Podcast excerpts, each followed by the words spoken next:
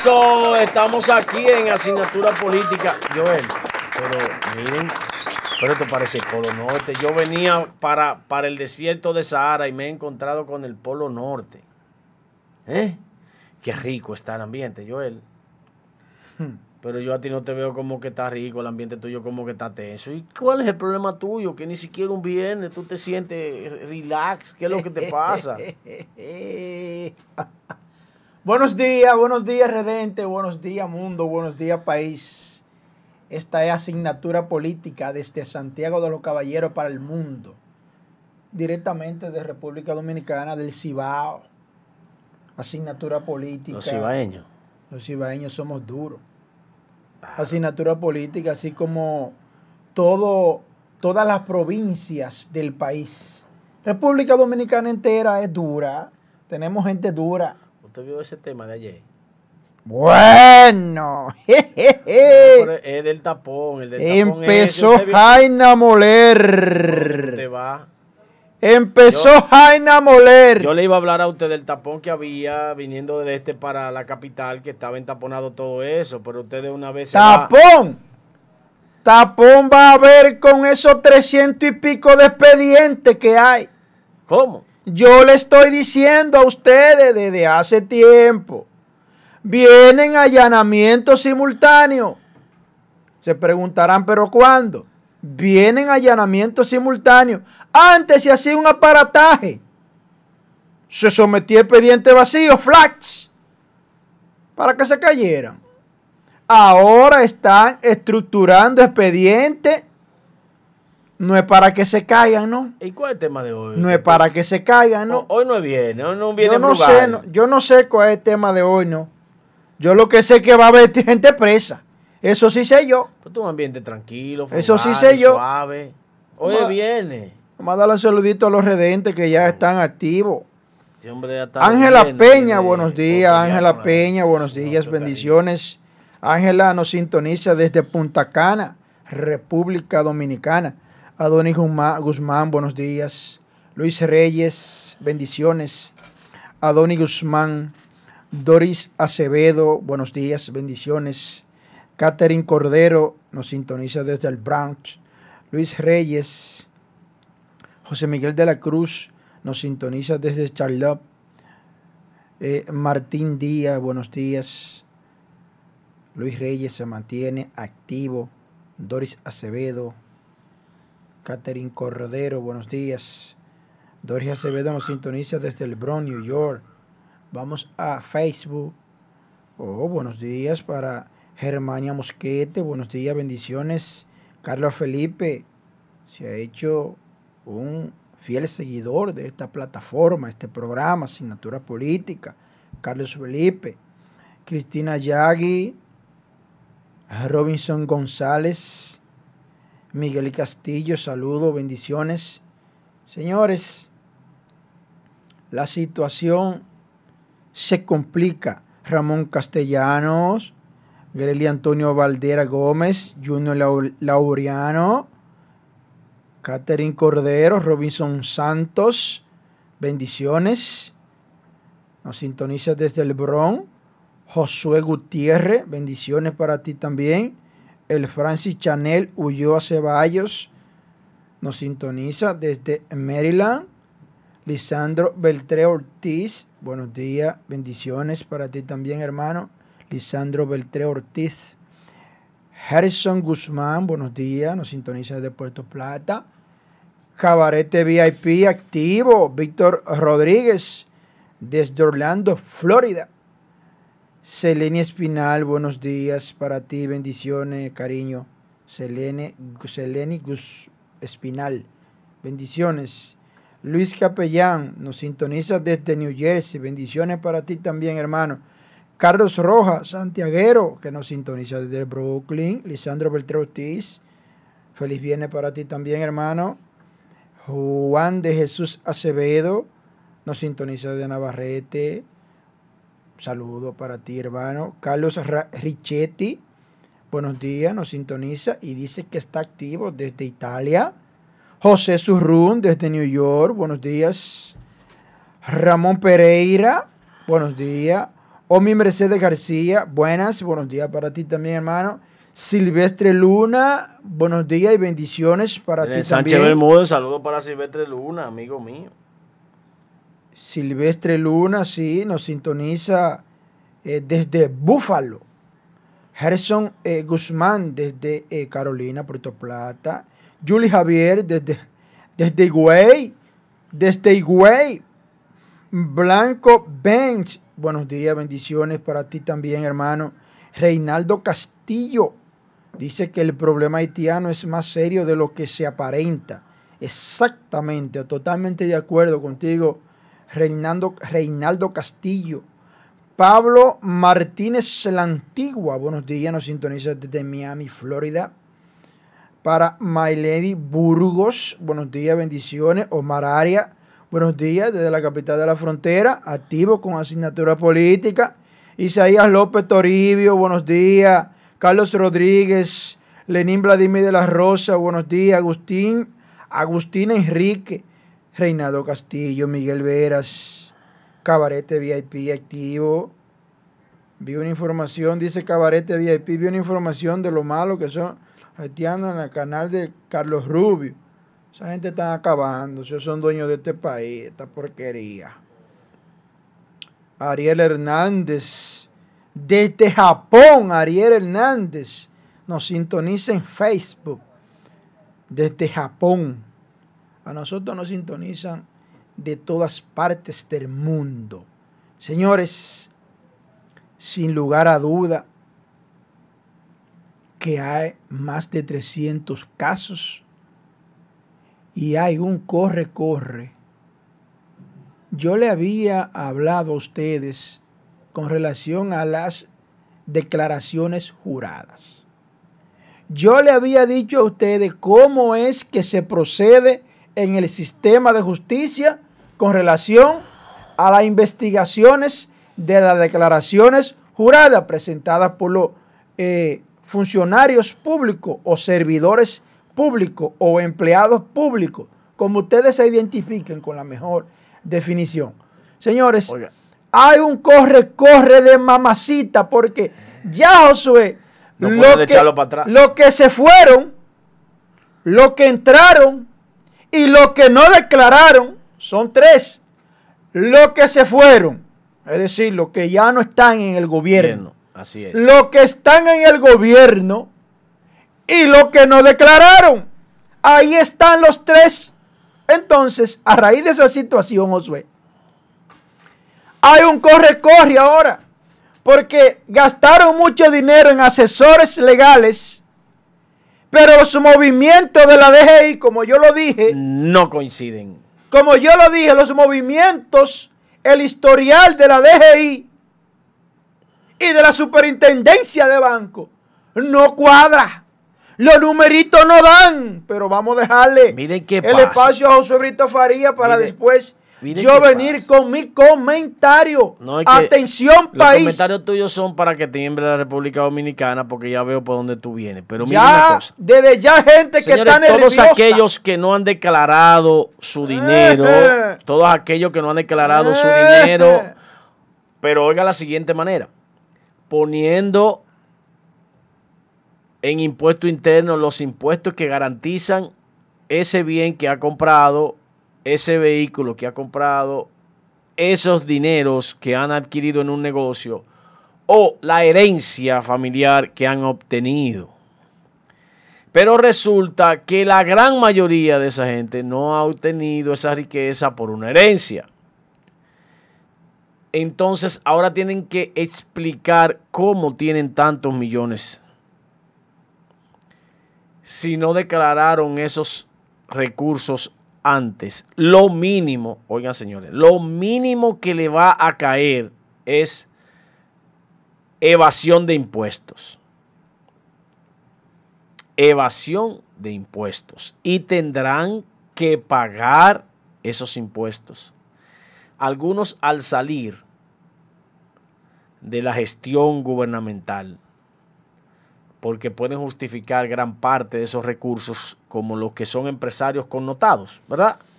Los empresarios connotados tendrán que pagar los impuestos y justificarán y solamente tendrán el problema de pagar y no les será difícil. Pero hay una parte que no tiene cómo justificar eso.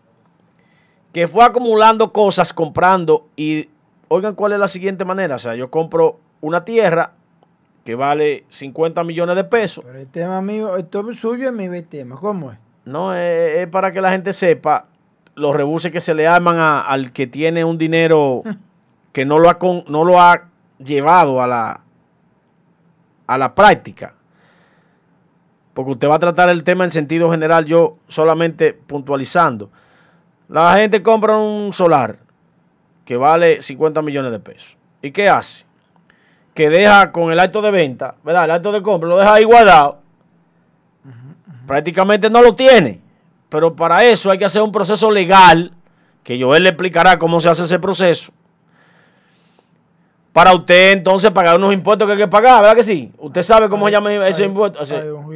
entonces, eso es un problema, señor. Bueno, hay un IP. Ay, Dios. Déjeme dejar esa vaina ahí para que Joel eh, no, no salpicar el tema que Joel tiene, que es extenso en, varias, en varios órdenes. Y entonces redundar aquí es un problema en, en el programa porque los cortes, que son lo que se le sirve a los redentes en nuestra plataforma, que son los temas puntualizados, deben tener un hilo, que no haya un vaivén y un salto. Por eso usted ve que yo dice, cuidado, que ese es mi tema, para que no se dañe lo que es la posteridad de lo que él va a explicar. Mire, el tema mío hoy va de la mano con lo que Luis Abinader hizo de echar para atrás lo de querer hacer un patronato para el asunto del cáncer. Salieron varios diputados, diputadas, entre ellas la querida Juliana, mi prima, a la cual quiero mucho. Y cuando mi prima hizo su alocución, obviamente ella eh, dejó marcado ese proceso. ¿Ustedes saben por qué? Señores, la Plaza de la Salud recibe más de 500 millones de aporte del dinero de nosotros los pobres, de nosotros el pueblo. Pero ahí nada más atienden al que tiene cuarto, ahí no atienden pobres. Inclusive han tenido que hacer lío para devolver cadáveres de gente que, está, que se ha muerto ahí que no tiene con qué pagar y para, para devolverlo, tienen que apelar a que llame el presidente el y los diputados. José Laluz tuvo un problema eh, con una persona que estaba muerta ahí, que para sacarla tuvo que armar un lío. Pero esos ricos que manejan esa plaza, que es de alta eh, tecnología para asuntos de salud, es un negocio propio de ese grupo. Ah, que el Estado es socio. Bueno, pero ¿qué recibe el Estado de eso? Nunca se ha dicho cuánto dinero le entregan al Estado cada año cuando se hace el cierre económico de la Plaza de la Salud. Lo mismo es que el Estado es socio del Homes. No se ha dicho nunca cuánto le devuelve esa empresa al Estado dominicano cuando eh, hacen los cierres de año y no atienden gente pobre. Ahí hay que pagar cuarto. Pero resulta que las enfermedades de alto costo, que como se llaman ahora, eh, que son las enfermedades como el cáncer y eso, tienen un proceso difícil para la gente que no tiene un centavo, porque eso acaba con la vida acaba con el dinero, acaba con los bienes, acaba con todo, inclusive al final el resultado ojalá y sea como el de mi prima, que gracias a Dios ha superado eso tres veces. Y hay gente que son tan dichosos que Dios le da la oportunidad, como la diputada que tenía un sarcoma, que ese es uno en un millón que se salva y ella es ese uno en el millón y recibió atenciones fabulosas en el INCAR. Pero resulta que el INCAR, que tiene ahí el asunto del corazón, lo del cáncer, todo lo que son enfermedades un poco difíciles, atienden bien al que llega con seguro, al que llega sin seguro y al que paga el dinero. Ahí no hay asesión de personas. Es una institución que trabaja bien por el libro. Ciertamente hay un millón quinientos mil dólares que recibe esa entidad del gobierno cada mes. Pero para devolvérselo a quien paga los impuestos, porque ese dinero es de nosotros, es del pueblo. No es con el dinero de un empresario que están pagando la enfermedad de alguien que está ahí, no. Es con el dinero de todos nosotros. Y esa persona que está recibiendo esas atenciones está pagando también ese dinero que está ahí. El dinero del Estado es una administración temporal de quien el pueblo le da la oportunidad de manejar y dirigir la nación. Él elige sus funcionarios, su equipo, lo que trabajaron para que él pudiera convencernos a nosotros de que puede ser presidente y de que tiene las condiciones para ser presidente. Pero es lo cuarto de nosotros que está administrando el dinero del pueblo. ¿Y cómo me dices tú a mí que esa institución que está trabajando bien, que le está dando al país, al pueblo, un excelente servicio, que lo dicen personas que han estado en ese proceso ahí dentro, que así como salieron las bonomías y las cosas positivas que tiene esta institución del INCAR, pudieron haber salido las aristas de los problemas que generaría eso con los cuartos perdiendo, si no pagando y no dando servicio y siendo una asquerosidad, algo que no sirviera. Pero ha salido la parte viva, intrínseca, que ha recibido el tratamiento dentro de esa institución y dice que es excelente y que no hacen asesión de personas. Entonces yo le digo a los ricos de este país, a los poderosos económicamente de este país, que coño no se lo quieran coger todo. Déjenle algo a los pobres. Es los benditos cuartos de nosotros que quieren cogérselo. Así no. Así no. Yo me alegro de que hayan reculado.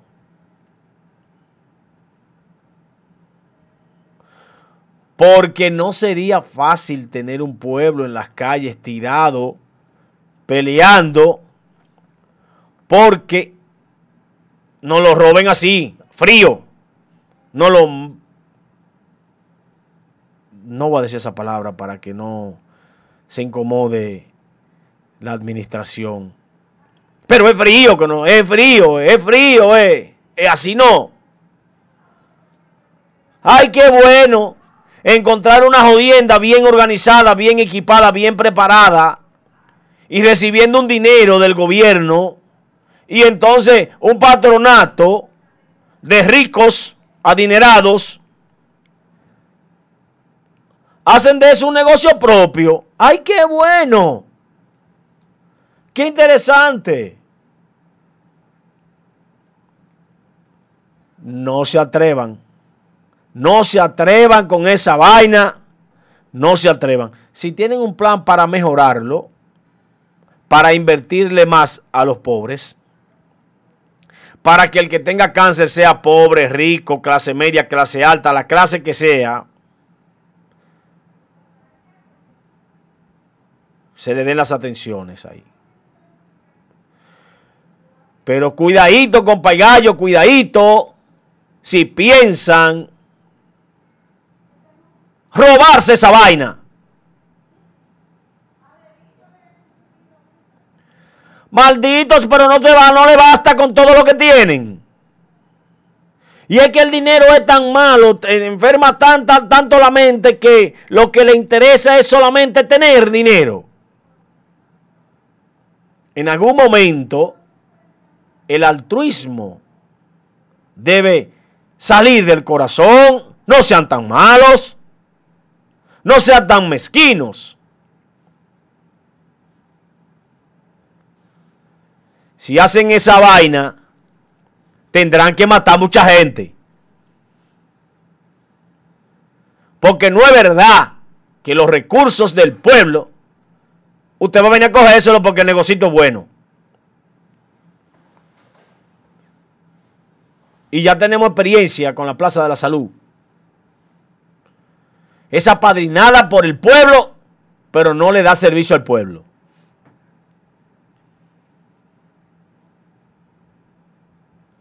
Aparte de los empleos que genera, aparte de la riqueza que produce en los bancos y la estabilidad económica que tiene ese centro, que es una bonomía interesante para analizar cuáles son los pros y los contras del apoyo a este centro tan importante. Pero no me lo quieran replicar donde hay enfermedades que se lleva la vida de la gente.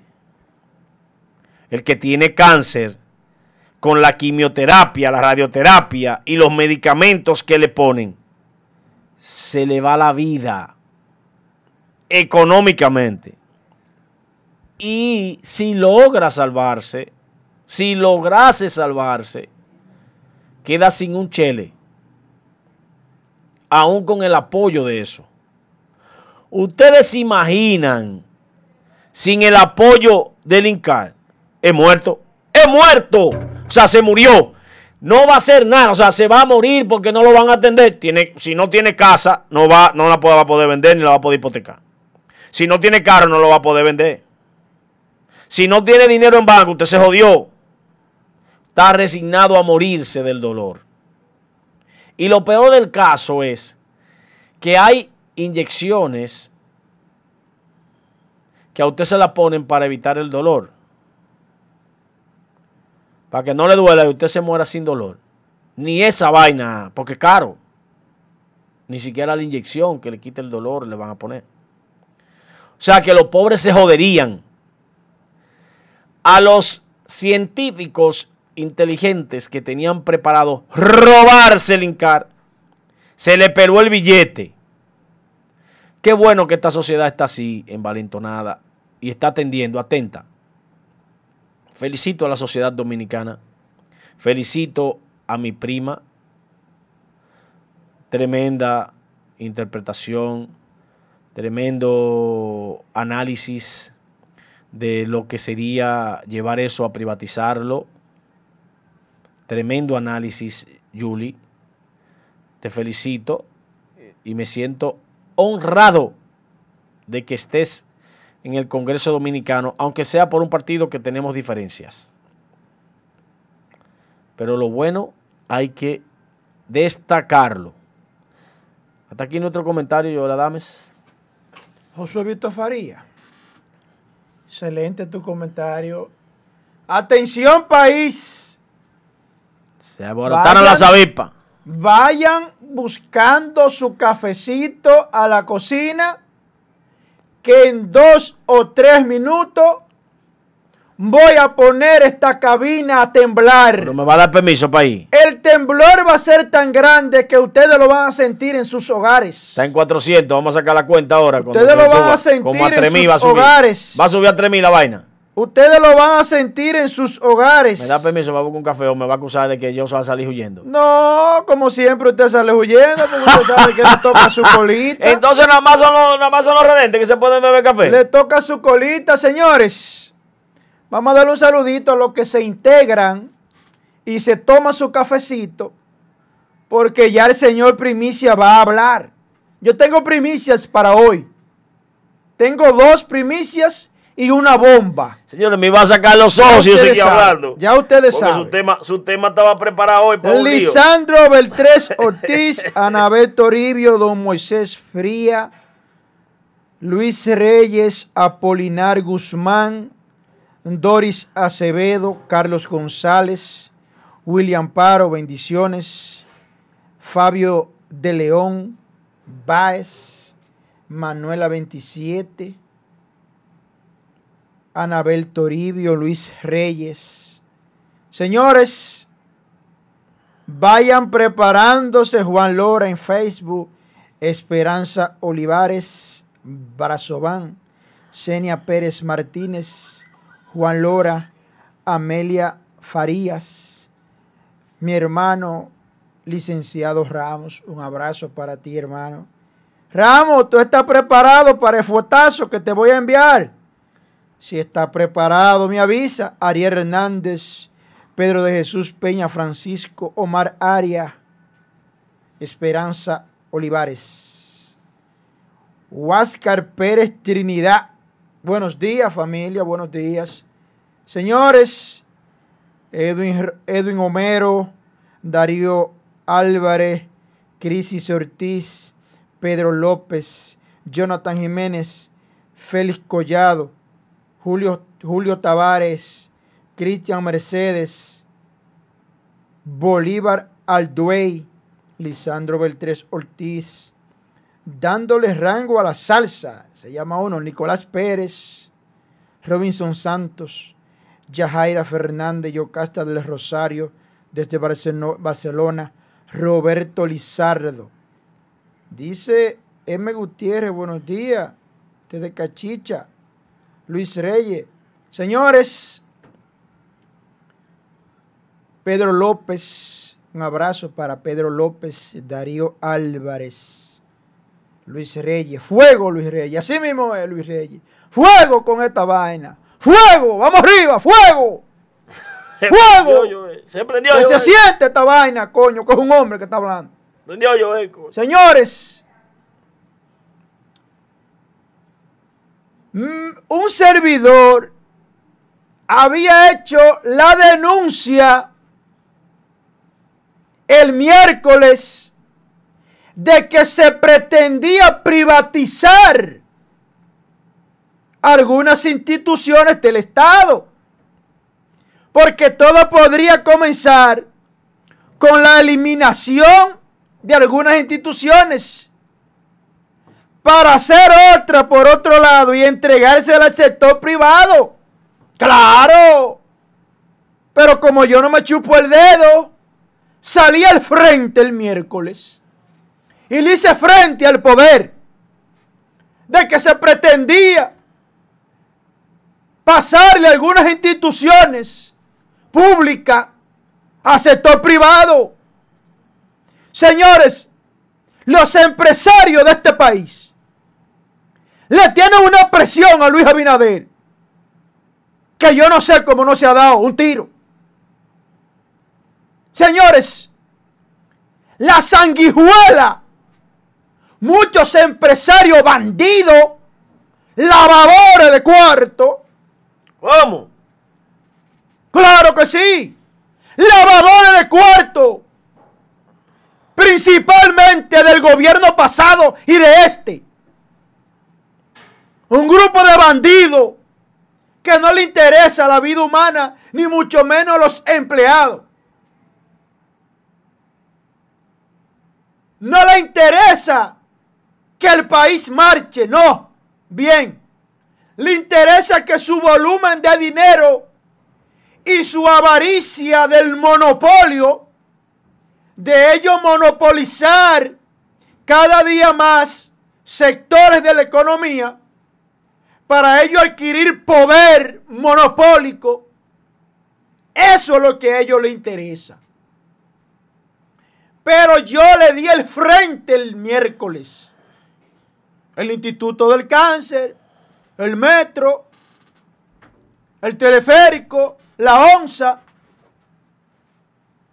Entonces, se fue. Enfoque en lo que se va. Voy de un pronto con café. oye, él sabe lo que viene los expedientes después que yo concluya. Allá va, con Dios. A correr, Pachulí. Por aquí que más que vengo ahora. Vengo ahora, señores. Alguien tiene que hacerle frente a esto. Luis Abinader dice ahora que quién fue que se inventó eso, que eso fue por redes sociales. Ajá. Y los patronatos que usted piensa meter en algunas instituciones públicas, ¿qué es eso? Los patronatos aquí en República Dominicana, en la práctica, ¿qué es lo que están haciendo?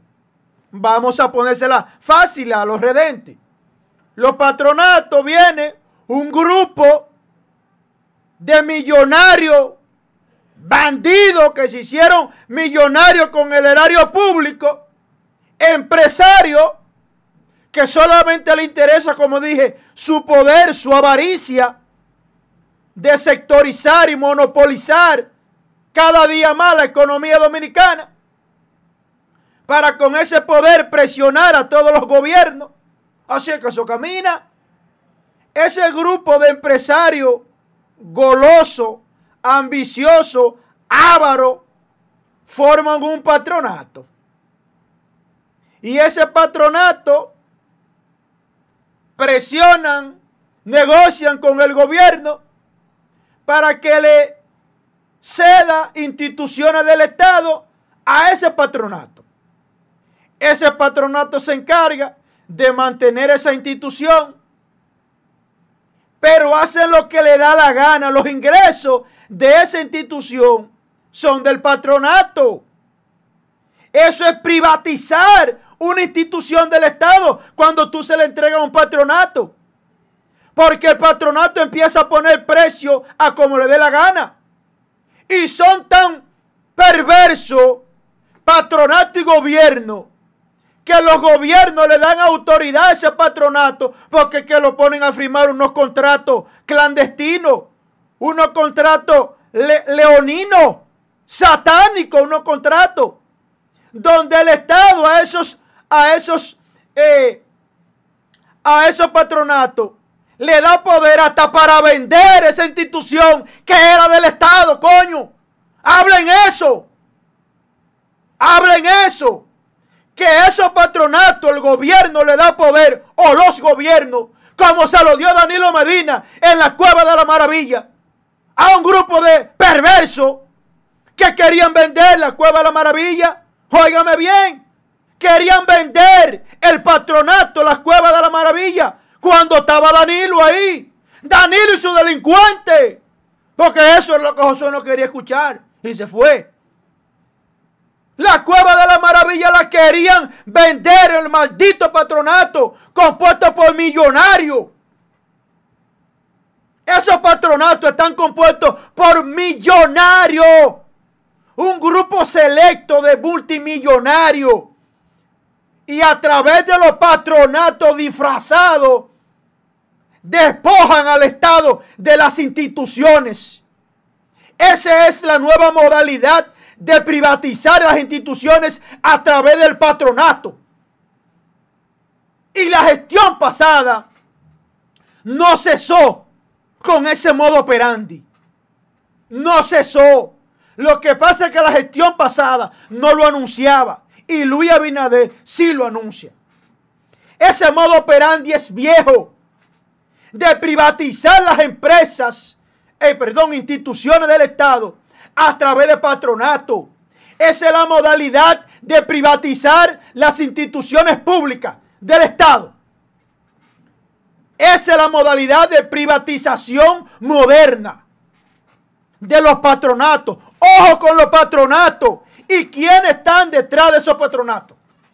Solamente chequeen quién están o quiénes componen esos patronatos para que ustedes vean a ver si yo estoy hablando por hablar o porque me gusta hablar. Verifiquen eso para que ustedes vean quiénes están detrás de esos patronatos. Empresarios multimillonarios. Una élite económica que no descansa. Ustedes ven que hay gente que dice, bueno, pero hay muchísima gente que declararon muchísimos millones, yo no vienen a buscar. Que no vienen a buscar. Pero la gente entre más tiene, más quiere. Esos son ávaros la mayoría que, no vienen a buscar cuarto, que no.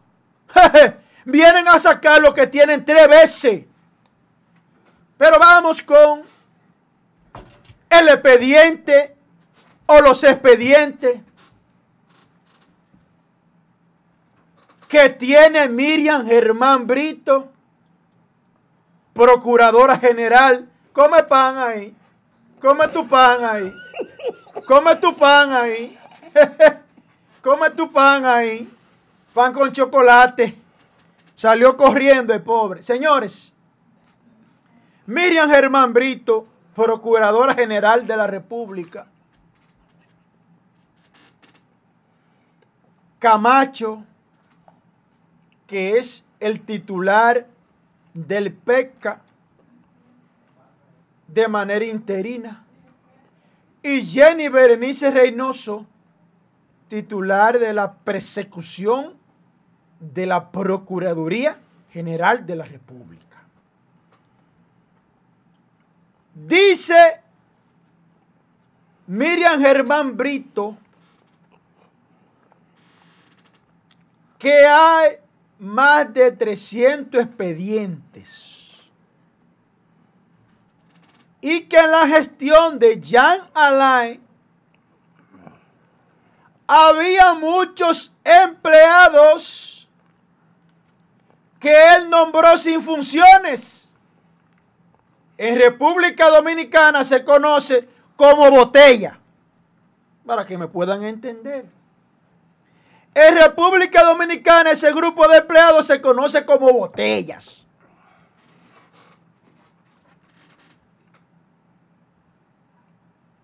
Aparte de eso, atención país, primicias para cachicha. Lo que Miriam hermano dijo es que ya está prácticamente listo el caso de Bre 2.0. ¿Por qué? Porque en el caso de Brecht, para nadie es un secreto de que hubo más que justicia selectiva, que eso es lo que ella dice, que en la gestión de Jean Alain hubo mucho, mucho selectivismo en cuanto a la escogencia de a quienes iban a someter. ¿Por qué? porque automáticamente la línea que había, y eso era en toda la Procuraduría de la provincia, si es del PLD no lo someta, ese de lo mío. Eso se estaba haciendo en el Ministerio Público. Si es de lo mío, no lo someta. Por eso ustedes vieron tan pocos PLDistas sometidos. Dígame en la provincia cuáles PLDistas fueron sometidos en los ocho años pasados. Dígamelo y desmiéntame cuáles PLDistas de nivel fueron sometidos si lo del caso de Bre lo sacaron. Dígame a mí. Ustedes no notaron esa ausencia de sometimiento en las provincias a miembros del partido del PLD. ¿Ustedes saben por qué? Porque había una línea en, las provincias. A la gente mía la someta. No pasó droga por la provincia. No pasó lavado. Nada. En todos esos años. No pasó nada. Había selectivismo. Ven tú, ven tú, tú no, tú sí. Es un maldito sistema podrido que tenemos. Y así, así, no se, así no se puede hacer justicia. Tú no, tú sí, ven tú. Tú eres de lo mío, tú no. Alguien tiene que romper con esa maldita mafia y ese esquema piramidal de impunidad. Alguien tiene que romper. ¿Qué pasa? Que ese segundo caso de Odebrecht a Miriam Germán Brito ver que en el caso Tucano el tiempo ha ido desgastando y los plazos han ido concluyendo y esos plazos han ido poniéndole un, una mordaza a esos casos. Porque los plazos, cuando se tienen encima, son fatales, muchos de ellos, los llamados plazos fatales. Y en el Otucano hay plazos fatales que ya están al borde del vencimiento. Plazos legales de prescripciones de acciones y sometimientos. Ya tiene, tiene los plazos encima. Los tucanos. La gente de Leonel. Así es. Tiene los plazos encima. El caso de Brecht. Sometieron ahí la novela de Brecht. Sometieron ahí un mamotreto para que se caiga. Para eso fue para favorecer a miembros del partido. Ahí hay muchos del PLD que aprobaron muchos contratos millonarios y lo, lo aprobaron de gratis. Lo aprobaron, lo aprobaron de gratis esos contratos de Odebrecht. Ajá. Pero Rondón dice que era el hombre del maletín y era quien le pasaba los cuartos. Ajá. Y ese hombre de maletín, a esos pulpos, esos pulpos le hacían factura, factura de decir, recibí tantos millones. No, ese negocio no se trabaja con factura ni con pagarese. Ese negocio se trabaja por aquí, por abajo de la mesa. ¿Dónde están los que aprobaron muchísimos contratos de Odebrecht? ¿Dónde están? Ellos son del PLD. ¿Por qué no fueron llamados? ¿Por qué no ¿Por qué no fueron citados ante la justicia? Ni siquiera llegaron a citarlo, coño. Porque eran del PLD. Y el PLD tiene que garantizarle su impunidad a su grupo de bandidos. Debieron investigarlo. Porque eso es fácil investigar a los funcionarios. Ellos utilizan asesores legales, pero no es tan fácil salirse de ahí. Vamos a hacer un cálculo matemático para que ustedes vean la realidad de la corrupción que existe en los gobiernos de la República Dominicana y en sus funcionarios.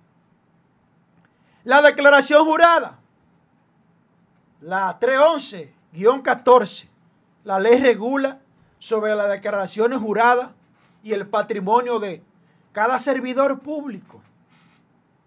Miren, señores, hace varios días que yo le dije a ustedes que a mí no me convencen esas declaraciones juradas. Lo dije. No me convencen, no me convencen.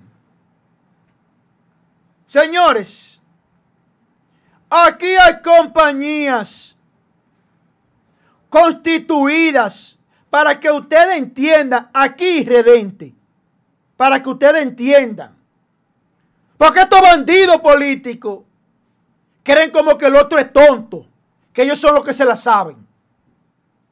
Miren, aquí hay compañías constituidas que no tienen cuatro meses que, se, que la constituyeron con un, con un, con unas acciones de 100 mil pesos. Oigan bien, con acciones de 100 mil pesos. Y esas mismas compañías están haciendo negociaciones por encima de 50 millones de pesos. ¿Y cómo es eso? Óigame bien, su capital de esa compañía son 100 mil pesos.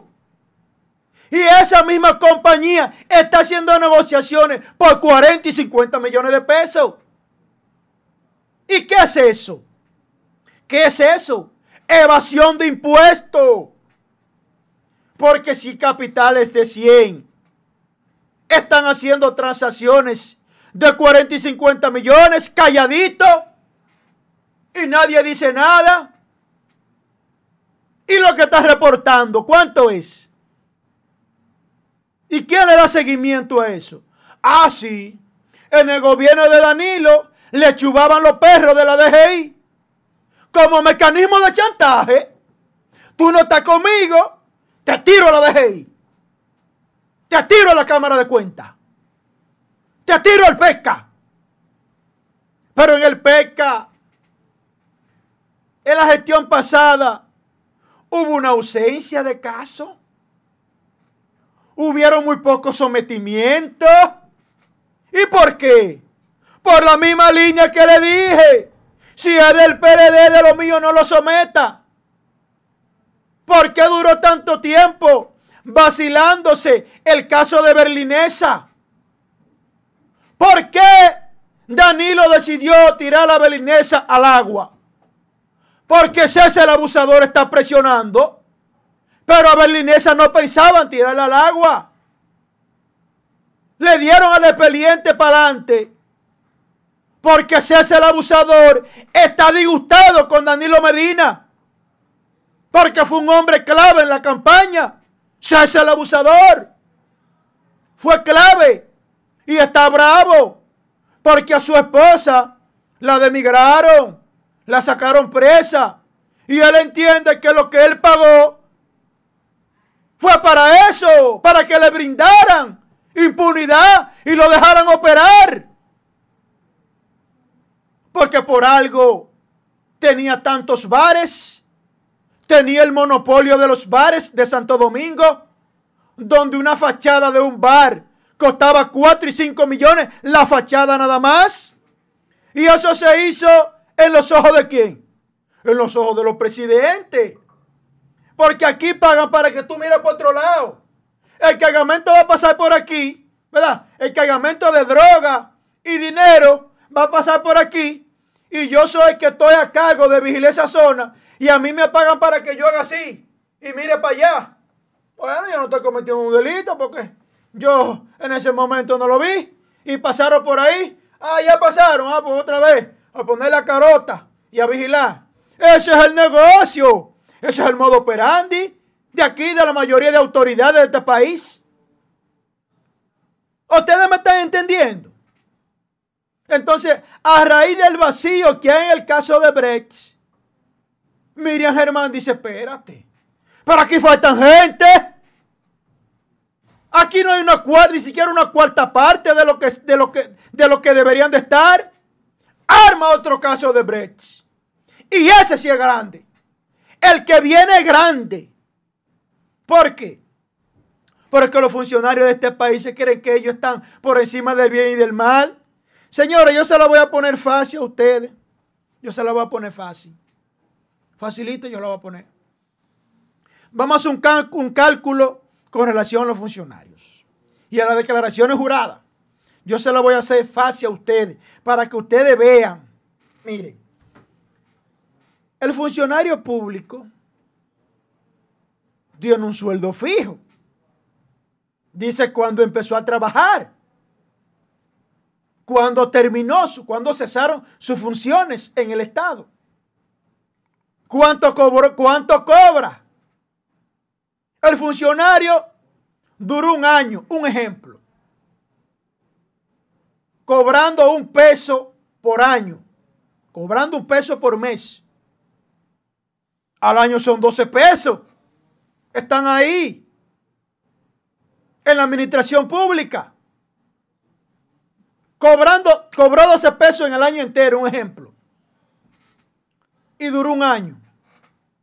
¿Cómo es posible que ese funcionario ahorita se destape con 20 millones de pesos? ¿Ustedes se están dando cuenta? A ese individuo no le dejaron una herencia. Ese individuo no se sacó la lotería. Ese individuo lo que ha trabajado en el Estado y está declarando 20 millones cuando duró un año en el Estado y cobró 12 pesos. Y tiene movimiento bancario que la superintendencia de banco dice que supera los 40 millones. Entonces yo, yo no entiendo cómo que esta gente creen con su estupidez. Porque yo le lucía eso Cuando ellos tenían un ministerio público de ellos. Ahí le lucía de que todo eso lo dejaban pasar por alto. Y ellos creían que esa fiesta nunca iba a acabar. Pero todo eso, estamos, todos esos movimientos están en la superintendencia de banco. Que usted puede mover un dinero hoy y a los 20 años eso está ahí todavía.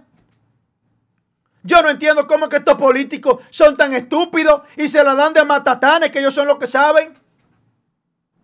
Ahí hay gente declarando dinero que no tienen. ¿Ustedes saben para qué? Porque ellos creen y sus asesores que con la declaración de patrimonio que ellos den, ya ellos declararon. Lo bueno no fue ahí. Lo bueno es que ahora ustedes van a tener que probar de dónde ustedes sacaron todos esos cuartos. ¿Y por qué ustedes han pagado tan poco impuesto? Porque la evasión de impuestos es un, es un, un prototipo, es un delito precedente al lavado de activos. Eso es lavado de activos también en virtud de la ley 155-17. Eso es lavado de activos. Y no va a ser por corrupción que te van a jalar, va a ser por lavado de activos. Porque tú tienes tantos millones y tú vas a tener que justificar cómo tú adquiriste tanto dinero. Si tú nada más has sido funcionario público y está claro y evidente lo que tú cobrabas y los años que duraste ahí. ¿Cómo es posible que tú de la noche a la mañana te declares que tú tienes tantos millones? En tu carrera, historia de trabajo, en 12 años trabajando en, en instituciones públicas, en diferentes cargos, se calculó que tú hiciste 12 millones de pesos. Y tú estás declarando que tú tienes 100. Carajo, ¿y qué fue lo que le echaron a esos 12? Pero calculando 12, sin tú comer y sin tú pagar nada, nada más metiéndolo el banco. Y esta gente se declaran con 100 millones como nada. Y los movimientos que tienen bancarios. Ustedes se están dando cuenta qué es lo que yo le estoy diciendo a ustedes. ¿Por dónde que este grupo de bandidos están cogidos? Que se la querían, que se la sabían todas se están dando cuenta por dónde que lo va a agarrar a ellos. Porque ellos se están haciendo alarde de que ellos eh, ya son onerosos. Sí, porque tienen gente en los bancos, gerente pago por ellos, que ellos pueden entrar a los bancos con toda libertad. Buenos café, buenos jugos, buenas muchachitas de esos bancos. Ellos creen que todo afuera es así.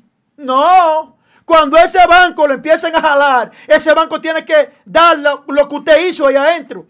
Las transacciones que usted hizo ahí adentro. El banco tiene que pasarse a la Procuraduría. Y si no se la pasa el banco, es sancionado.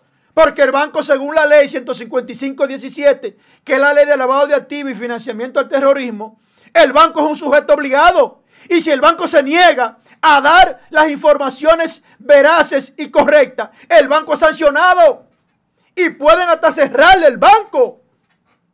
Ustedes no están por encima del bien y del mal. A ustedes les va a llegar lo de ustedes. Y me van a llamar a mí loco. Ahora. Pero yo sé del procedimiento penal. Lo que viene con esta banda de funcionarios es grande. Hay tres grupos. Los que se fueron. Los que se fueron. Ojo aquí. Ojo aquí. Los que se fueron de la pasada gestión, se hace una comparación de que ellos declararon, ojo, ojo, que ojo y oído, de que ellos declararon cuando entraron en sus funciones. Eso es lo que se fueron, lo del gobierno pasado.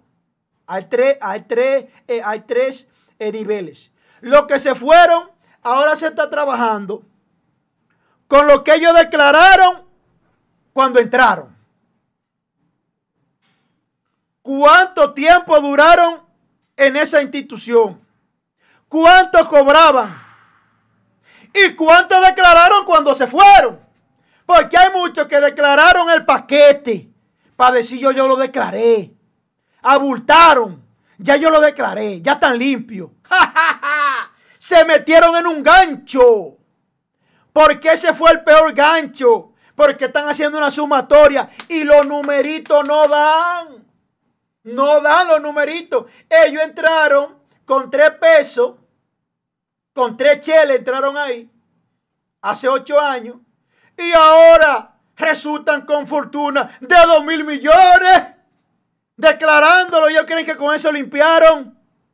Ahora te están sumando a ver si dan lo que tú cobraste, lo que tú tenías con, este, con esta declaración tan, tan alta. Esa es una. Los que entraron de este gobierno, yo veo mucha nómina, mucha cantidad de abultada. Ustedes que no salían, que estaban callados, ustedes van a tener que justificar de dónde ustedes sacaron tanto cuarto y por qué han pagado tan poco impuesto. ¿Por qué tienen compañía con un capital de 100 mil pesos y ustedes han hecho operaciones de 40 y 50 millones? Ustedes tienen un historial de esa compañía que ha manejado 40 y 50 millones en el sistema financiero. Pero ¿cómo es que lo hacen? ¿Dónde está el impuesto que debió de pagarle al Estado? Que usted no lo hizo. ¿Eh? Otra.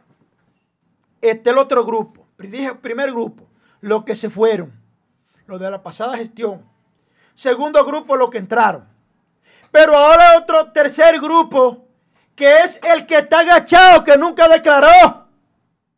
Y no quiere declarar. Pero funcionario público. Y está agachadito. No me están viendo. Pero tienen el mazo ahí para esperar a ver si esta fiebre pasa. Y las declaraciones se olvidan. Hay gente que tienen años que no declaran su patrimonio y son millonarios. Eso es también un delito. ¿Por qué? Porque todo el que ha hecho transacciones, sea bancaria, sea en la DGI, todo eso está ahí. Todo está ahí. Así de sencillo. No se crean que ustedes se van a salir con la de ustedes. Ellos van a ver mucho que lo van a hacer. Atención a los que compraron inmuebles. A los que compraron inmuebles a políticos. Que fueron que los políticos se lo pasaron a ellos. Chequen los familias, los sobrinos. Chequen los primos. Chequen los compadres. Chequen los amiguitos para que ustedes vean cómo tienen fortuna de funcionarios públicos, testaferro de ellos. Chequéenlo ahí. Y los movimientos bancarios que están haciendo ellos. Chequéenlo. A ver con qué tiene ese compadre de ese político para comprar esa casa 250 millones de pesos. Pero vean si ese compadre del seguimiento con un detective, a ver si ese compadre va a esa casa. ¿Quién vive ahí? Es fulano. Fulano que tiene la llave. Ese compadre nunca ha ido ahí, ni de visita. Ustedes me están entendiendo cómo que funciona. Esta mafia. ¿Eh? La ponen a nombre de un compadre, pero el compadre nunca ha ido ahí. El que baja el político con sus amantes y queridas. ¿Eh? ¿Se están dando cuenta cómo la vaina? Jeje. yo no duré cinco años en la universidad y dos maestrías para que me cojan de pendejo, ¿no? Hasta aquí mi comentario. Yo la dame, dígame. Eh, eh, eh, pero usted hoy vino que y esa retajil y toda esa vaina, pero los presos son ñangos, según los planes que usted tiene, esa vaina. Presos son ñangos. ¿Eh? Vete preparando para que le lleve y te deje ver de tu amiguito allá. En la victoria. Usted lo que te en chisme. Mire. Para que te deje ver. Dice Miguel Ángel Pérez Carvajal. Saludo para ti, Miguel Ángel, desde Holanda. Que el consulado dominicano en Holanda no responde las llamadas a las personas que han solicitado la renovación de sus pasaportes. En el caso de él, tiene nueve semanas tratando de comunicarse para que le den información sobre el mismo. Y no le contestan ni el teléfono ni los emails. Pero señores, ustedes tienen un consulado, ustedes están cobrando de botella, vayan, vayan a trabajar. Abran esa vaina, den servicio.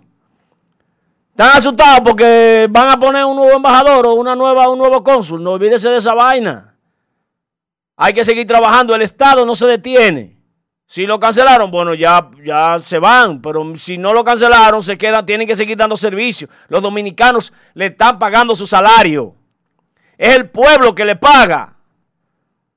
Esa vaina no es privada, es con los cuartos de nosotros que se le paga al funcionario público.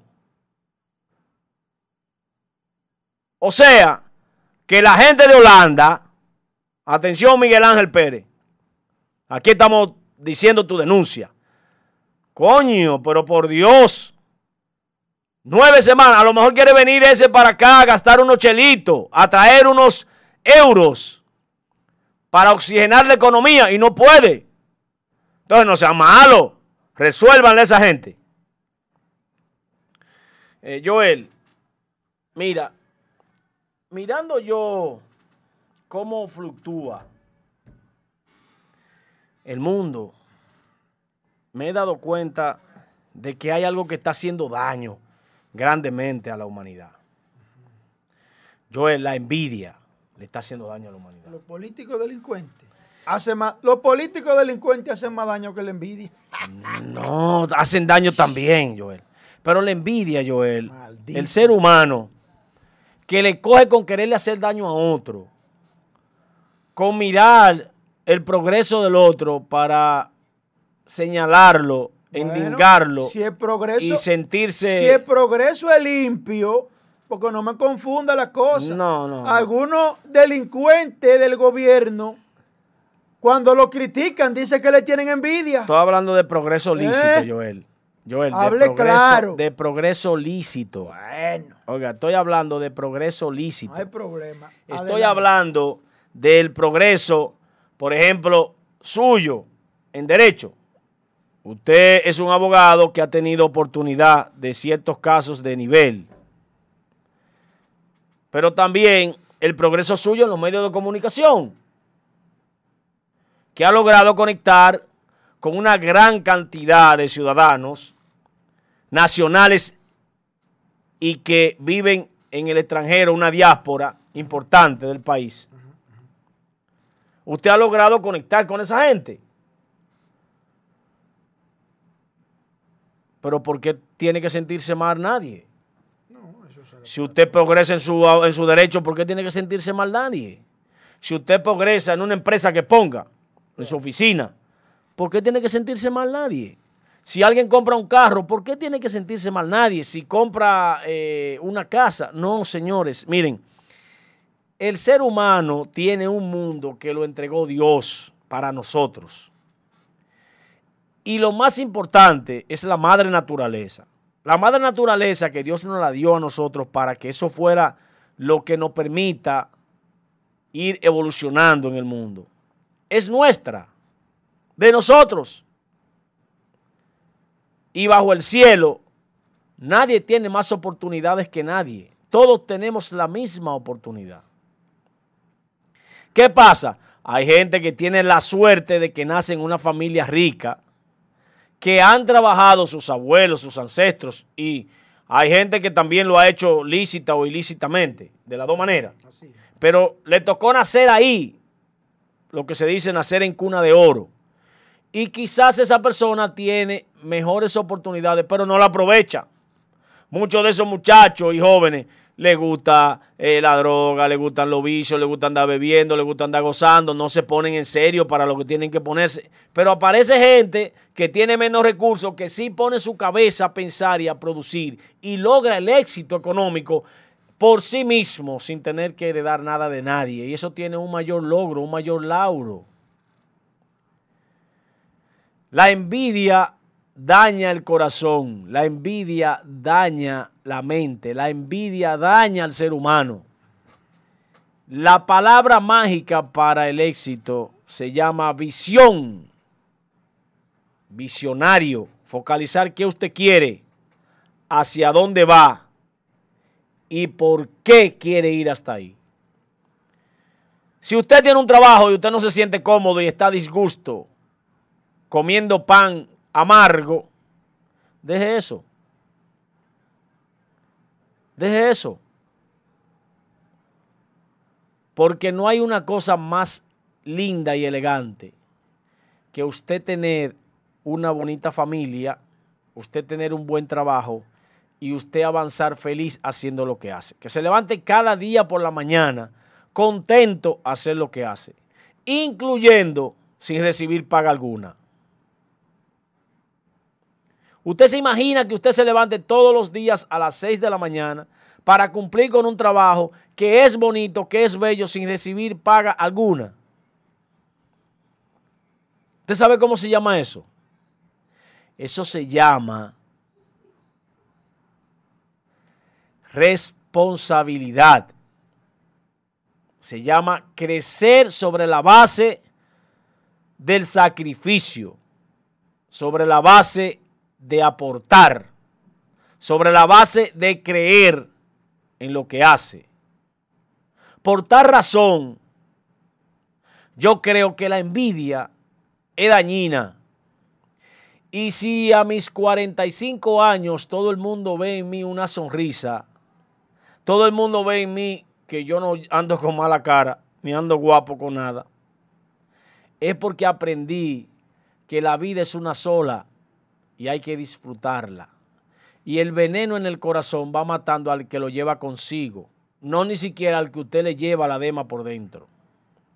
Porque quien se va muriendo por dentro es aquel que odia, aquel que siente todo eso. A lo mejor el que usted siente eso por él, ni se acuerda de usted. Ni le importa a usted. O sea, usted está perdiendo su tiempo. Entonces, la vida es sencilla. Ame, aporte, crea, trabaje y sobre todo, deje las cosas en manos de Dios que sin Dios nada, nada, absolutamente nada tiene beneplácito. Todo el que hace cosas fuera de la gracia de Dios, al final termina con una pena en el alma. Es que el Espíritu Santo que vive en usted se acongoja de las cosas negativas. Yo el dame. Señores, ¿qué es lo que tiene? Un saludito a, a a JB Papeleta que me dice que le dé un saludito a su esposa Jennifer. Claro. Un saludito. JB Papeleta, bendiciones. Para Jennifer Mateo, de parte de tu pareja. Eh, JD Papeleta. dice William Paro que, hay que, hay que ejecutar a los políticos. William Paro, que dice Willy que traiga gente de Singapur para que fusilen. Yo estoy de acuerdo con eso, Will. Esa es mi línea. Un saludito para Francisco Puello. Señores, vengo con una bomba que se está manejando o se manejó en el ambiente político de unos empresarios de Santo Domingo que quieren el monopolio y quieren el sector de Santiago. Por lo que Luis tuvo que venir a donde un político en día pasado. Vengo con detalles escalofriantes sobre esa situación. William Paro, Aura López, Suni Blanco, Jackie Family, Elías Rosario, Luis Reyes, Dolores Carmona, con su cafecito ahí, su taza al lado. Elías Rosario, Miguelito Roy. Continuamos con Cabrera VIP, mi hermano. Tomás Novas Méndez, Miguelito Roy. Cabarete VIP. Vamos a darle un saludo a Isidro Curiel, desde la ciudad de Miami. Excelente, Isidro. Dominic Carcar. Eh, bienvenido Arias. Minerva Gómez, desde New York. Denny García. Yolanda Valdés. Edison Coronado, José Beliar, Maritza, José Roja, Jersey Reyes, William Paro, Kirsi Ortiz, Rubén Cruz, Pac Marley, El Neri 01 Herrera, Robinson de la Cruz y Jackie Familia. Señores, hay un corre-corre en el sector empresarial. Atención, país. Un sector poderoso eh, de Santo Domingo, los que tienen el monopolio empresarial, quieren el sector de Santiago y no entienden ni aceptan cómo Manuel Estrella ha subido tan rápido. Y hay una campaña para detutanarlo a él y ese conglomerado coger el poder de Santiago porque no han podido penetrar y coger a Santiago, monopolizar a Santiago por ello. Es un sector poderoso, familias tradicionales, empresariales de aquí. Por lo que Luis Abinader tuvo que venir a hablar con él. Esa fue la visita. Pero eso no queda ahí. Hay un senador por Santiago que no estaba de acuerdo con que Luis fuera donde Manuel Estrella se opuso tajantemente. ¿Por qué? Yo no sé. Yo no sé por qué ese senador no quería que Luis se juntara con Manuel. Yo no sé. CJ Contreras, mi hermano, Agripino Polanco, Maritza. Señores, vengo con una situación muy preocupante la educación, la virtualidad concatenado, la educación concatenado con la virtualidad y el internet. Eso es una bomba de tiempo. Educación, virtualidad internet. Una bomba de tiempo. Atención, cachicha.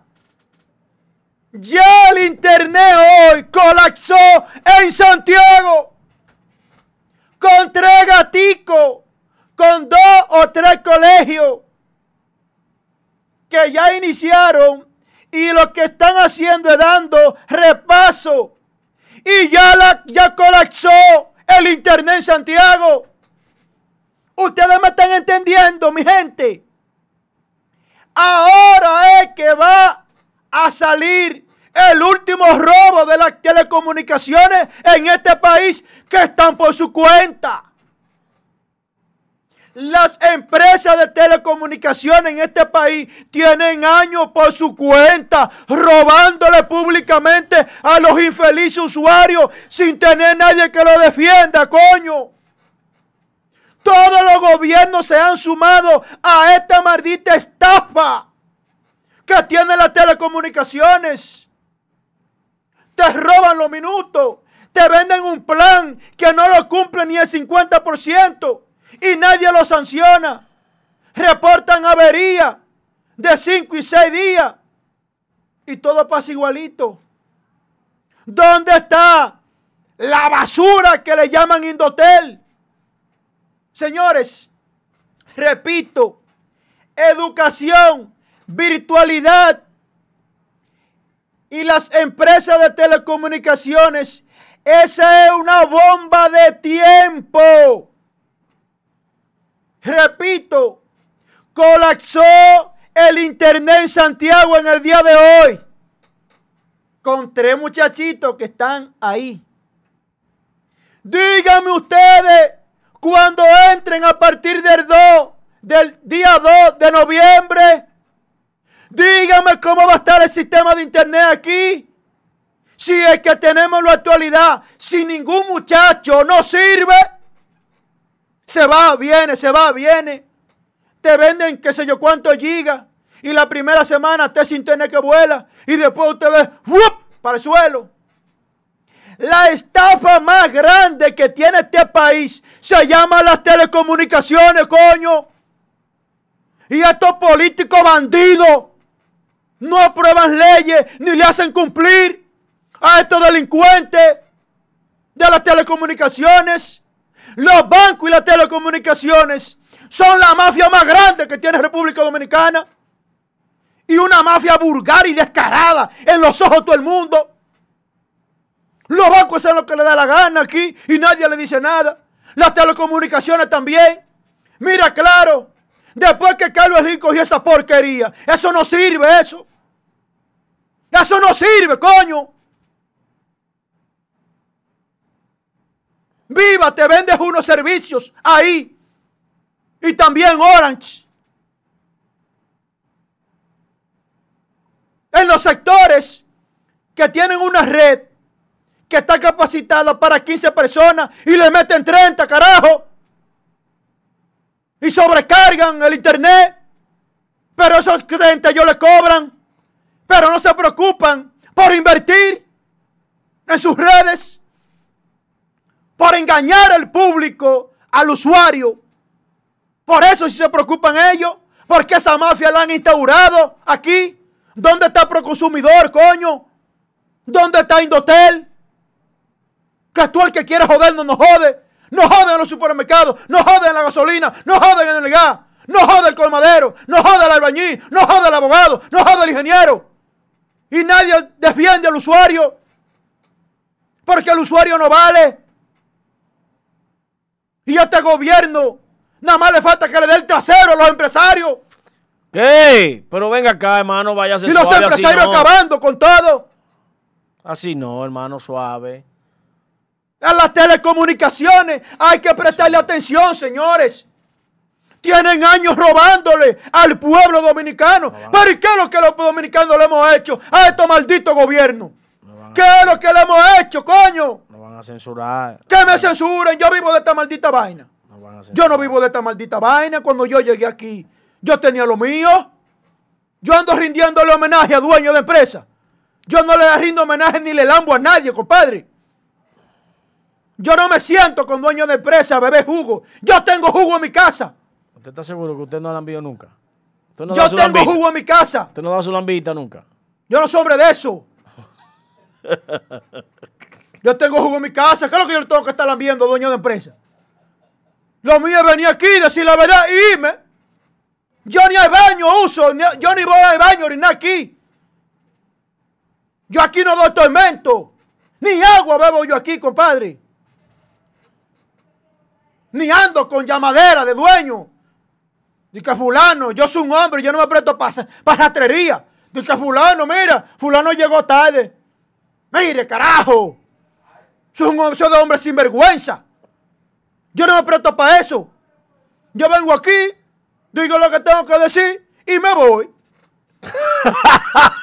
Saludo a que tengo que saludar, todo el que esté aquí. Me voy. Es más, yo le tengo más cariño a la que limpia esto aquí que a los dueños. A la que limpia. La saludo todos los días. Graciosamente. Esa es de la mía. Esa viene como yo, de abajo. ¿Cómo? Pero ven acá, compadre. ¿Qué es lo que está pasando aquí? A quien le tengo que decir lo que le tengo que decir, se lo digo. Entonces, usted a, a mí no me quiere. Yo quiero a todo el mundo. Yo lo quiero a todos. A todos lo quiero yo.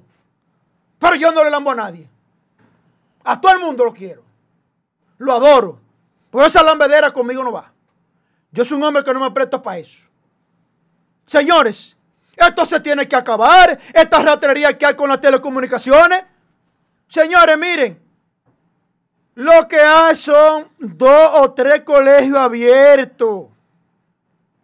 Y ya el sistema de internet en Santiago colapsó. Ustedes me están entendiendo. Repito, y cuando arranque la clase el 2 de noviembre, ¿qué vamos a hacer? Tenemos un plan B para si el internet se cae. Pues todo el mundo lo sabe que eso va para el suelo. Todo el mundo lo sabe que eso va para el suelo. Aquí va a haber un couch de marca mayor. Y yo voy a ver qué va a hacer Luis Abinader, el gobierno, contra estas empresas. Yo voy a ver, a ver. Le va a tocar la bola en su cancha, sancionar a sus amiguitos empresarios. Le va a tocar. Pero a alguien hay que sacrificar. Ya nosotros como pueblo y usuarios estamos hartos de que nos roben, de que nos estafen las telecomunicaciones. No estafa los bancos. No estafan con los combustibles. Que ahora le suben al gas y le bajan la gasolina. Le suben la gasolina, le bajan el gasoil. Vaya, la fórmula y el descubrimiento del agua tibia de Hito Bisonó.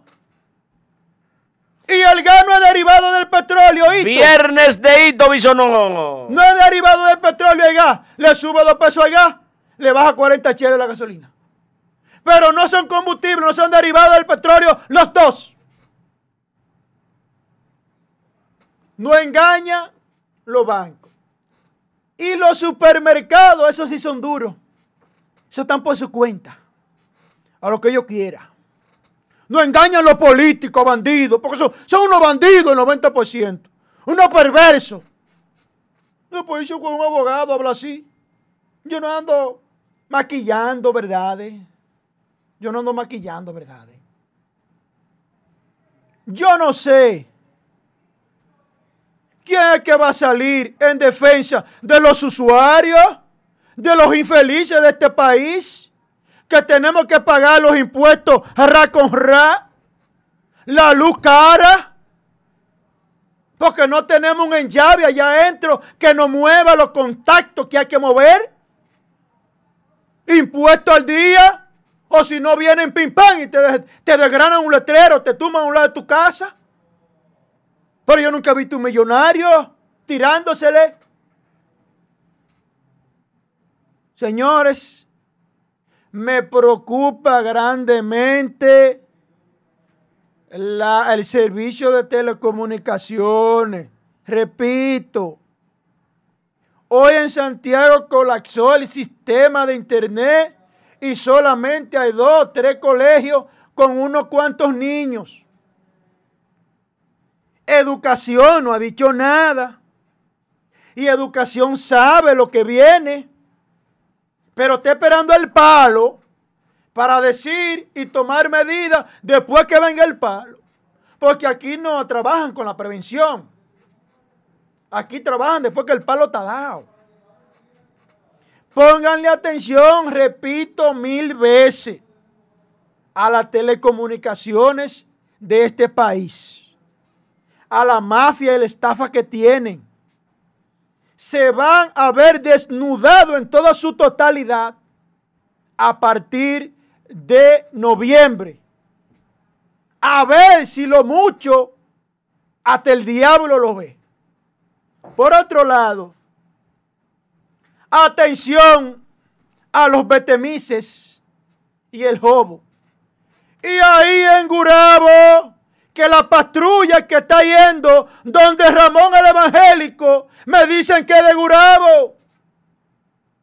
Ahí donde Ramón el Evangélico, que tiene que Paulino en los Betemises, que que es evangélico él. Él sigue con su fiesta y sigue pagando su peaje, según supuestamente dicen los comunitarios. El hombre estaba con su fiesta otra vez. Porque como él paga su peaje supuestamente, ya con eso él puede operar. Atención, autoridades. El hombre vestido de evangélico se cree que está por encima del bien y del mal. Se cree que está por encima del bien y del mal. Señores, Josué Vamos a subirle la foto. Ya para culminar mi comentario. Súbamele la foto. ¿Cuál foto? De cómo estaba Boca Chica en el día de ayer. Súbanle la fotico si ustedes la tienen por ahí. Para que ustedes vean cómo estaba, cómo estaba Boca Chica en el día de ayer. Súbasela ahí. Mírala ahí, ahí está. Súbele la fotito ahí. Súbele la fotito cuando usted pueda. De cómo estaba. Mire. Atención, cachicha. Así estaba Boca Chica en el día de ayer. Fiesta y mañana gallo, carajo. Miren, esa foto no es vieja. No. Esa foto fue del día de ayer, día de las Mercedes, día feriado en República Dominicana. Miren para qué que cogen ese día de la Mercedes. Ahí estaban, acércala a ver si por casualidad hay uno que tiene una, una, una mascarilla en la babilla, en la quijá. Vaya a ver, acérquemela, estimada Angie, la foto, mire. ¿Tiene alguna mascarilla? Se ve que tiene una mascarilla aunque sea en la muñeca. ¿Eh? Es que las autoridades presionadas por los empresarios son los principales que han propiciado eso para quitar el toque de queda, para decir que los ciudadanos han sido los culpables de manera total, cuando la culpa es dividida, 50% del ciudadano y 50% de las autoridades, porque si al ciudadano lo dejan sin ley, hace lo que le da la gana. ¿Por qué las autoridades no supervisan? Porque el gobierno de Luis Abinader está recibiendo presiones de los empresarios para que quiten el toque de queda. Quiten esa maldita vaina de una vez por todas si eso es lo que tú quieres. Y que se sabe quien pueda. Eso es lo que hay que hacer aquí. Pero es una ratrería por parte de las autoridades y por parte de los animales de dos pies que somos los ciudadanos. Eso realmente deja mucho que desear de esta gestión. Deja mucho que desear. Hasta aquí mi comentario. Señores, eh, ya en la parte Relax, no, no, queda tiempo suficiente. La parte relax del programa, porque miren, señor, aquí está haciendo un frío tremendo. Y Joel Adame está sudando. Parece que el cuerpo se acostumbró a sudar. Es un hombre, es un hombre que votó candela. Mire cómo está la gota gorda. Es un hombre que votó candela. es un hombre que tengo la sangre caliente. Miren, señores, ayer eh, el equipo de los Ángeles Lakers lograron la victoria sobre el equipo de los Denver Nuggets y entonces eh, se coloca 3 a 1 la serie. La gente ha estado diciendo, bueno, el equipo de Denver ha, sabido superar dos veces, única vez en la historia de la NBA, un equipo que en los playoffs se supera a sí mismo, o sea, logra de 3-1 ganar los, los tres restantes.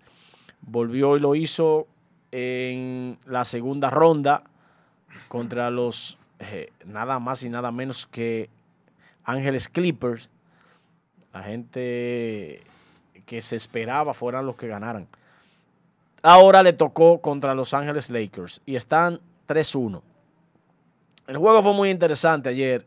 Eh, al final del juego, eh, Murray estaba incontrolable. LeBron James lo cogió los últimos cinco minutos y, prácticamente lo detuvo porque ese muchacho hacía unas penetraciones ayer y soltaba unos canastazos que realmente estamos viendo un Murray que si se mantiene así, con esas condiciones, eh, saltará al estrellato de ser una figura eh, que la gente lo va a seguir, porque el muchachito tiene muchísimas condiciones.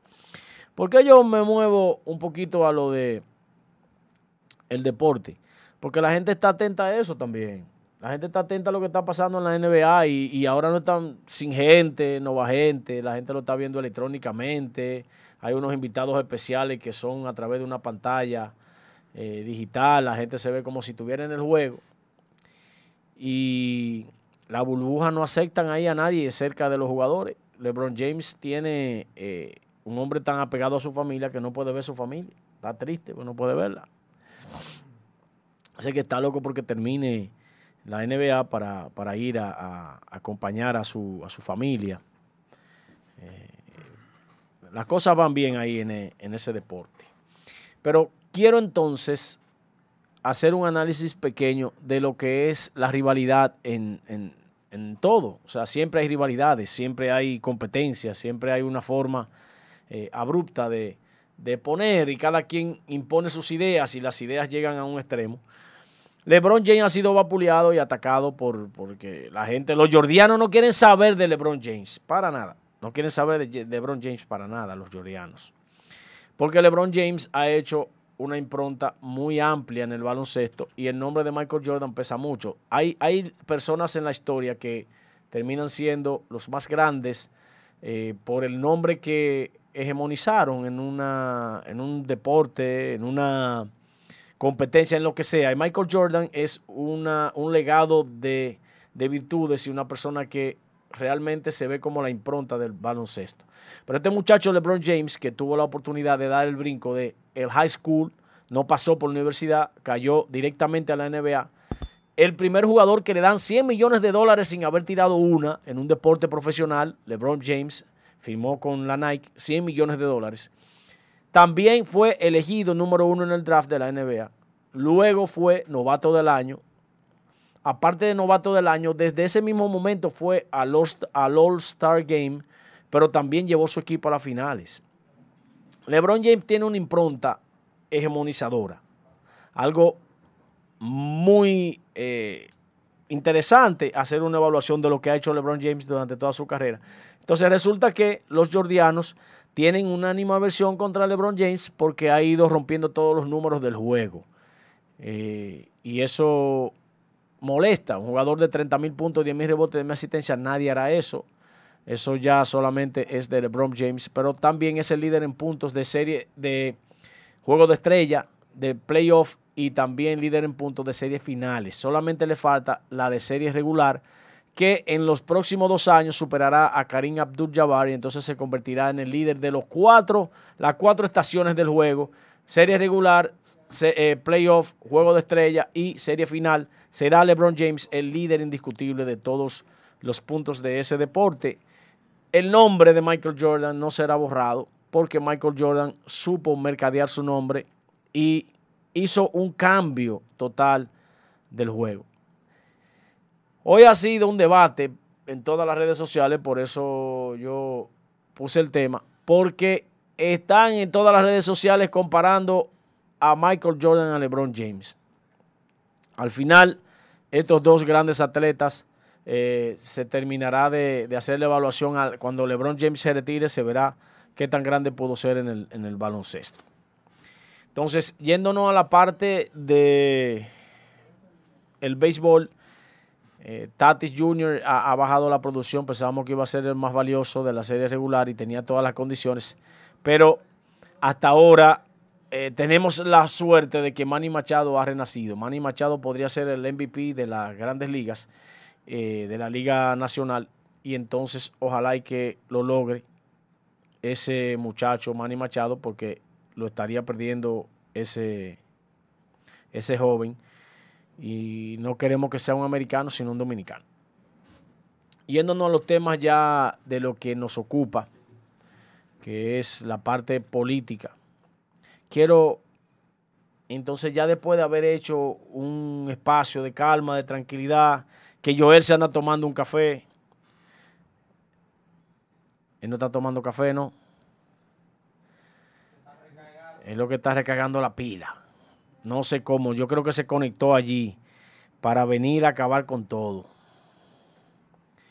Eh, dice William Paro que Lebron le, el Lebron le está tirando a, su papá, Donald Trump. William Paro, no, no, tranquilo, tranquilo. Eh, Luis Abinader echó para atrás lo de hablar de las privatizaciones de las instituciones. Dice que no, que eso no se va a hacer así. Yo creo que deben ser honestos los funcionarios de este gobierno y decirle claro al país cuál es su plan, qué quieren, ¿Por qué lo quieren hacer así? ¿Por qué quieren privatizar las instituciones? ¿Qué va a ganar el pueblo con eso? Porque, señores, este país tiene dos presidentes que habían hecho de este país una empresa grande. Trujillo. Todo lo que Trujillo hizo fue llevar el país a producir riquezas y que las empresas eran propias del país. Con mi dinero se crearon empresas para mantener el país rico. Eso hizo Trujillo. El doctor Joaquín Balaguer mantuvo ese mismo ámbito de trabajo, de mantener el Estado como productor de riquezas. El Estado tenía las empresas más poderosas en este país en ese lapso de tiempo. Luego, el doctor Leonel Fernández vino con una política de privatización, de incluir al sector privado a producir riqueza dentro de las instituciones del gobierno. ¿Cómo se vendieron esas empresas? ¿Cuáles fueron los precios que pagó el que llegó? Porque, señores, nadie puede venir a ser socio mío sin poner un peso. Vamos a hacer una pregunta. Si usted tiene una empresa, por ejemplo, de hacer calzados, o una empresa de hacer pan, una panadería, o tiene una empresa textil de hacer ropa, y quiere ser socio suyo el vecino, o el mejor amigo suyo, o un hermano suyo, ¿cómo usted lo hace socio? Llegaste, entraste y ya somos socios. No. Hay que poner dinero. Pero ¿en qué condición tú vas a ser socio? Si yo tengo un millón de pesos en mi empresa, ¿cómo tú quieres ser mi socio? Bueno, pon otro millón, la mitad, y somos socios. O tú pones medio millón y tú eres socio del 25% de mi empresa. No del 100%, no del 50%, la mitad no es tuya porque tú pusiste 500 mil pesos, no. Yo tengo el 75% y acepto tu aporte de medio millón de pesos. ¿Cuál ha sido el aporte de los ricos de este país? Que se han aprovechado de, ser socios comerciales del gobierno. El aporte. La cantidad de dinero que tú estás poniendo en mi empresa, en la mía, en la, de mi, en la mía, en mi propiedad. De mi propiedad. Son mis propiedades. ¿Cuánto tú pusiste para tú ser socio de mis propiedades? ¿Cuánto?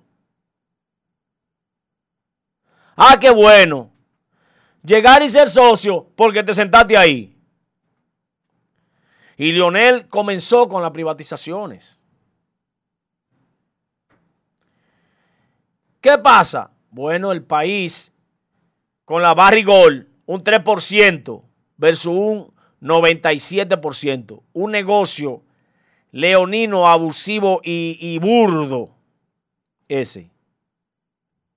Bahía de las Águilas, se lo robaron y año tras año bloqueando esa vaina. Las sedes, todas perdidas. Los ingenios se fueron todos. Los tres ojos fue todo. El país tenía pocas cosas que estaban produciendo. Pero el propio Lonel entonces viene con el metro, ya en una segunda etapa, propiedad de la República Dominicana.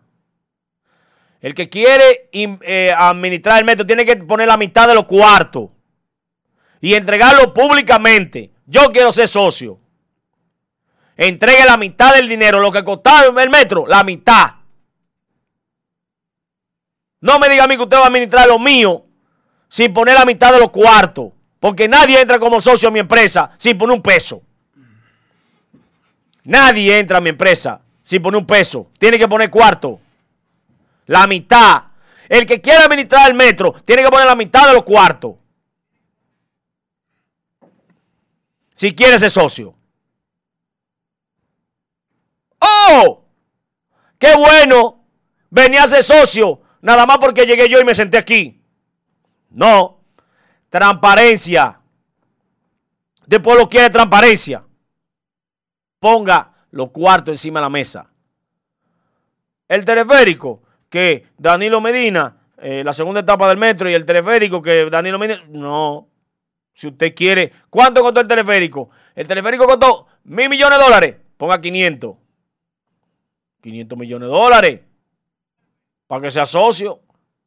Pero no me diga a mí que usted va a ser socio del teleférico por amor al arte. No. La onza, que ha fracasado, que no sirve, que ha sido un, nido para, para la corrupción. le compro el discurso a Joel Adame. Tienes razón, Joel.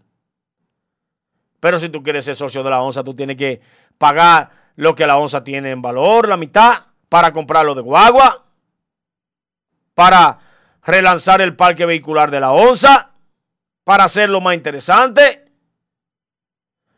Pero no me digas tú a mí que tú vas a llegar a la onza, la de ahora para adelante. No, ya, ya el gobierno no nombra a nadie aquí. Eh, los dueños somos Joel y yo. Oh, oh. Así de sencillo. Y eso es suyo. Para usted llega así. No. Si la onza vale dos mil millones de pesos, usted tiene que traer un mil millones para ser socio. La mitad. Pero con transparencia. No de boca. No venga con proyecto y papel y con un proyecto de que tú la vas a relanzar, que tú vas a hacer. No, no, no, no, no, no, no. De idea, hay gente, oiga, que tienen ideas maravillosas. Si con la idea ya se va a hacer socio, me salvé yo. Voy a ser dueño de la República Dominicana entera. Angie y Luca, dos muchachos con una mentalidad brillante. Si es con la mente, ya son los dueños del mundo. Oh, oh. No es con dinero los cuartos del pueblo no se pueden regalar. Entonces, esta narrativa debe ir de la mano con saber la realidad de qué se quiere, qué es lo que hay con las privatizaciones, de dónde salió eso, porque eso no se lo inventó nadie. Eso salió a relucir para ver cuál era la, reacción del pueblo ante, ante los planes que tiene esa clase oligárquica de este país. ¿Cuáles son los planes? Díganlo. ¿Van a pagar los cuartos? Díganlo. ¿Van a poner dinero? Díganlo. ¿O se lo van a regalar? También díganlo. Porque no es con ideas. Ah, que vamos a hacer. No, no, no, no, no. Yo escuché a un comunicador diciendo, no, pero que expliquen qué es lo que van a hacer, cómo que lo pudieran... No, no, no, no me explique a mí nada. Primero es lo cuarto para ser socio. ¿Por cuánto es que van a invertir? ¿Cuánto van a invertir en nuestra empresa, en la empresa del pueblo? Porque el pueblo es el dueño de la onza, el pueblo es el dueño de Metro, el pueblo es el dueño del teleférico. El pueblo es el dueño de Punta Catalina, que ya están pensando hacer lo mismo. ¿Usted quiere ser socio de Punta Catalina? ¿Cuánto costó Punta Catalina? ¿3 mil millones de dólares? 1.500 millones de dólares en efectivo. Claro, este país necesita oxigenarse. Si, si quieren asociarse, póngalo cuarto. O de los 3 mil millones de dólares, cómprela. Cómprela. Aquí hay gente que para comprar eso lo único que tiene que hacer es un cheque. Cómprela. Ah, que se la regalemos. Ay, qué bueno, es así. Con mi cuarto, con lo mío. No, no, no, no. Hablen claro. Hablen claro. ¿Qué es lo que piensan hacer? Porque esa vaina no salió así por así.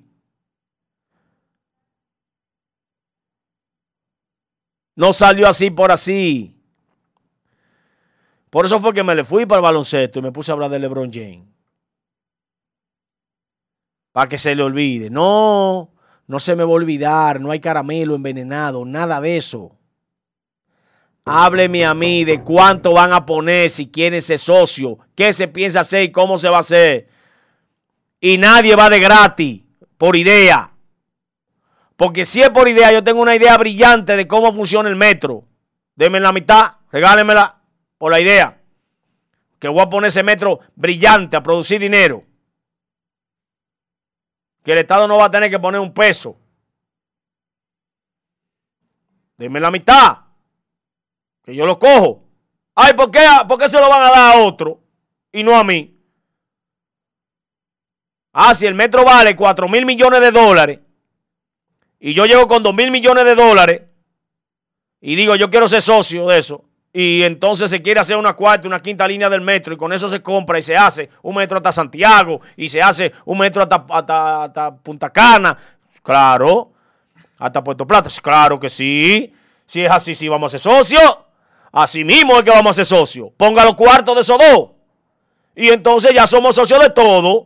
Ah, pero venía, ay, qué lindo llegué yo, ah, ahora yo, yo, tengo una idea buena para ponerlo a producir y entonces yo con unos profesionales preparados, graduados en Harvard, graduado en, en, en, Georgia Tech, graduado en la Complutense de Madrid, yo voy a hacer un clúster de profesionales pensantes y voy entonces a poner a funcionar eso, a dejar dinero para el Estado.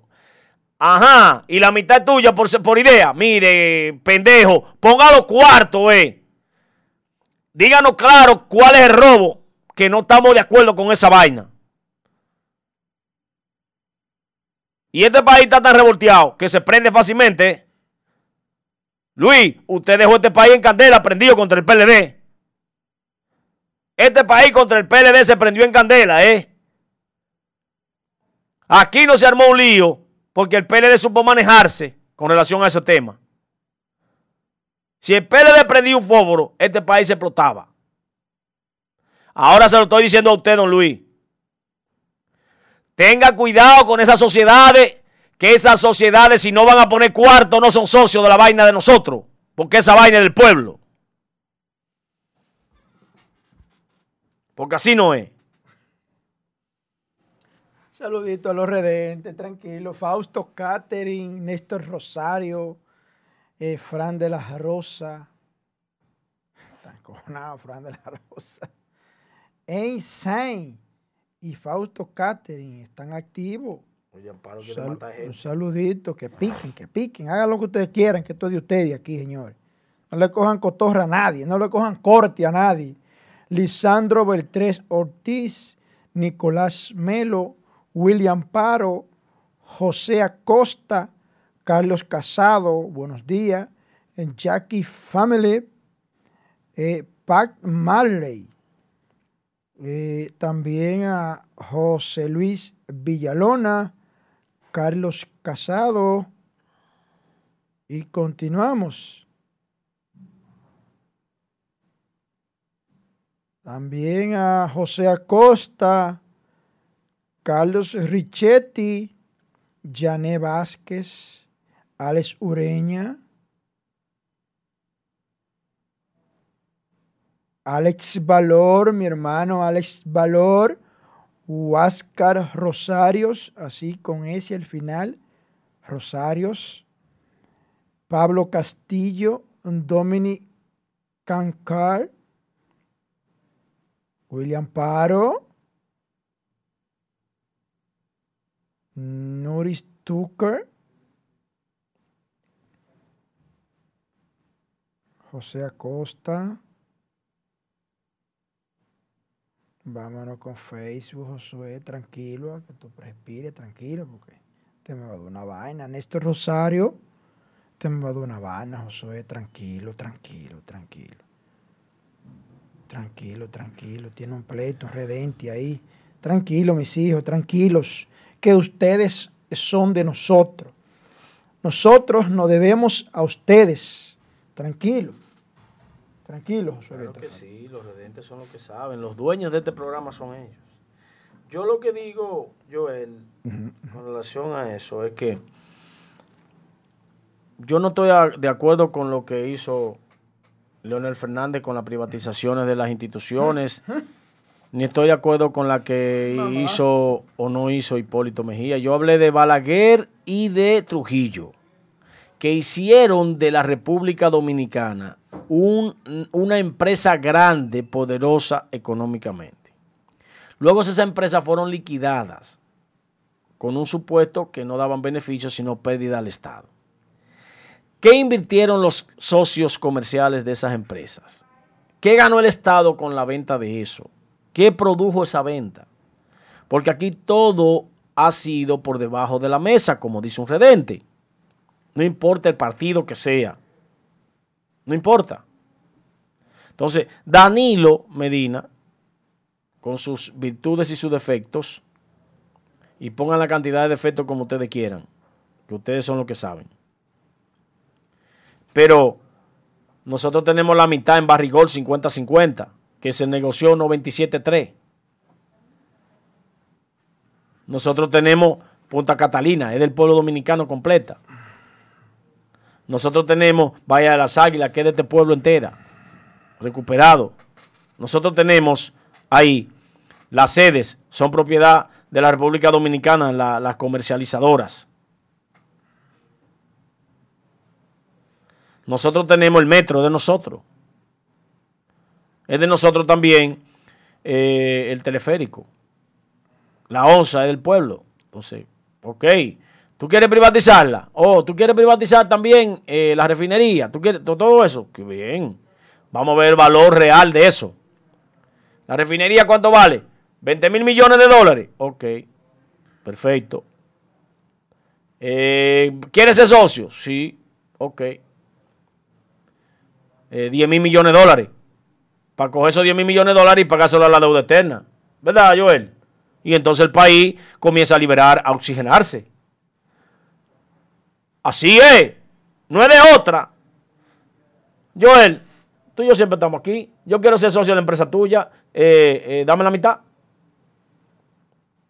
Dame la mitad. Pon el 50. Ah, pues así. Estas son las sociedades. Ah, coño, qué bueno. Llegar, bueno, llegué y me senté aquí en el escritorio y mandando. Yo, eh, no hay café. Pídeme un café también, anda a ver. O sea, ya yo sin poner un chele. ¡Ay, qué bien! Así no. Ahí es que está el detalle. Explíquenle de dónde salió ese comentario. Porque eso no salió al azar. Querían tentar al pueblo a ver si el pueblo se comía el caramelo. No, este país está envalentonado, Luis. Su estrategia para tumbar al PLD dio resultado pero el pueblo está igualito. Prendió en candela y atendiendo a los políticos así, mire, con los ojos puestos sobre el político, no importa cómo se llame. Y no están de luna de miel con usted ni con ningún político, ¿eh? La gente está revolteada. Mi consejo es que no se metan en esa loquera. Y si se van a meter en esa vaina, digan claro cuánto va a poner el que quiere robarse eso. Porque si va a poner la mitad de los cuartos es socio.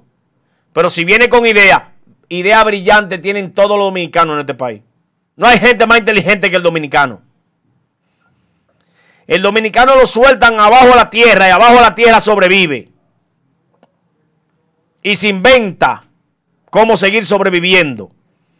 Usted lo suelta sin un peso en una jungla. Y cuando viene lo encuentra siendo el dueño de la jungla al dominicano. El dominicano no es pendejo. Y ha despertado. Miren, señores, mucha gente preguntaba, ay, qué bueno. A los indios le cambiaron oro por espejito. Pero que ustedes creen que el espejito en ese momento era cualquier invento. En ese momento, nadie podía mirarse la cara usted no sabía si era feo o si usted era bonito o era regular. Usted no sabía nada. Usted no se podía mirar. Usted se miraba el reflejo en el río. Usted miraba el reflejo suyo en el río. Pero en el río el agua se mueve. Usted no se ve bien. ¿Verdad que no? Pues cuando inventaron el espejo, la gente por primera vez se miró a sí mismo. Se miró. Se miró a sí mismo. Era un invento. Era algo inteligente. Pero dice, ah, pero oro por espejito. Ah, que óyeme. Pues mira, pues para yo verme, me cambiaste tú del oro, la riqueza. Lo que pasa es que el valor del espejito en ese momento era alto. Pero ellos no se llevaron el oro por llevárselo. Ellos trajeron espejito, ¿verdad que sí? Ellos trajeron espejito. Si ellos hubiesen tratado de llevarse el oro sin darle espejito, los indios se lo hubiesen comido vivo. ¿O no, Joel? ¿Eh? ¿Qué hubiesen hecho esos indios si no le dan esos espejos? Entonces, Luis, saquen los espejitos. Saquen los espejitos que el oro no se lo van a llevar tan fácil, ¿eh? Saquen los espejitos, ¿eh? Que no se lo van a llevar el oro tan fácil. Dinero. ¿Cuánto es que van a poner para ser socios de país? ¿Cuánto es? De gratis no. Por lo que pusieron en la campaña ustedes no son socios, no. No, no. Por lo que pusieron en la campaña ustedes pueden hacer negocios. Pero socios con el 50%. Y si ponen el 25%, el, el Estado dueño del 75%, usted no va a administrar tampoco. Uh-uh. De la ganancia que eso deje es en virtud a la cantidad de acciones que usted posea. No queremos socios timadores. Cuarto, la deuda externa se puede pagar, Luis, con eso, con, un acuerdo. Punta Catalina, sí, hay 1.500 millones de dólares. Mira, de esos 3.800 millones, millones más los 500 que se están cogiendo, que son unos 4.000, unos 4.200 millones de dólares que están cogiendo prestados. Si dan 10, por la, por la refinería, dan 10 mil millones de dólares, entonces ya ahí no se debe, eh, no se cogen esos 4 mil millones y entonces se pagan 5 mil eh, millones y pico, se pagarían a la deuda externa. ¿Qué tú crees, Joel? ¿No sería algo bueno, interesante eso? Josué. Oh, qué bueno. Yo tengo una pregunta para ti, ya que te escucho muy, muy incómodo y con razones. Ya cerrando. Josué, atención, cachicha. ¿Qué quiso decir Miriam Germán Brito cuando dijo que el hecho de que usted haya sido presidente no lo libera de responder por sus hechos. café, yo vengo ahora. Que no lo libera de los sometimientos que vienen. Háblame de eso, Josué Brito Faría, que te oigo ahogado, defendiendo a tu corrupto gobierno. Yo quiero que tú me digas qué quiso decir Miriam Germán Brito cuando dijo que el hecho de que usted fuese presidente no lo libera de sus responsabilidades por sus hechos. Nos fuimos. Que no lo libera de sus hechos. ¿Qué quiso decir Miriam Germán Brito con eso? ¿Someterá Miriam Germán Brito a Danilo Medina? ¿Lo someterá en el segundo caso de Odebrecht? someterá a los presidentes pasados de la Cámara de Diputados y el Senado a los presidentes, lo someterá. Someterá a políticos en funciones con cargos grandes, lo someterá Miriam Germán Brito y Jenny Berenice y Wilson Camacho. Instrumentarán expedientes contra la élite empresarial de aquí que ha recibido contratos millonarios en compra y contrataciones. Someterá a Gonzalo Castillo realmente y a su empresa. Se hablará del 911 y las ambulancias y aquel famoso contrato con la Cruz Roja se llevará a cabo ese expediente. Someterán a senadores de la gestión pasada y de esta que cogieron su cuarto. Atención país para despedirnos. Atención cachicha. Atención cachicha, lo que viene, vengo con una bomba. vengo con una bomba, atención cachicha. Supuestamente hay un funcionario que es militante de alto nivel del PLD que está formulando un acuerdo supuestamente con la procuradora Miriam Germán, en donde el hombre va a delatar. El hombre va a hablar de los negocios turbos, turbios y oscuros que se llevaron a cabo con Odebrecht y políticos de alto nivel del PLD. Hay uno que está cogido y decidió que va a hacer un acuerdo en la próxima semana. Un miembro del PLD grande va a hacer un acuerdo para meter gente al medio del PLD. Llévame, Angie.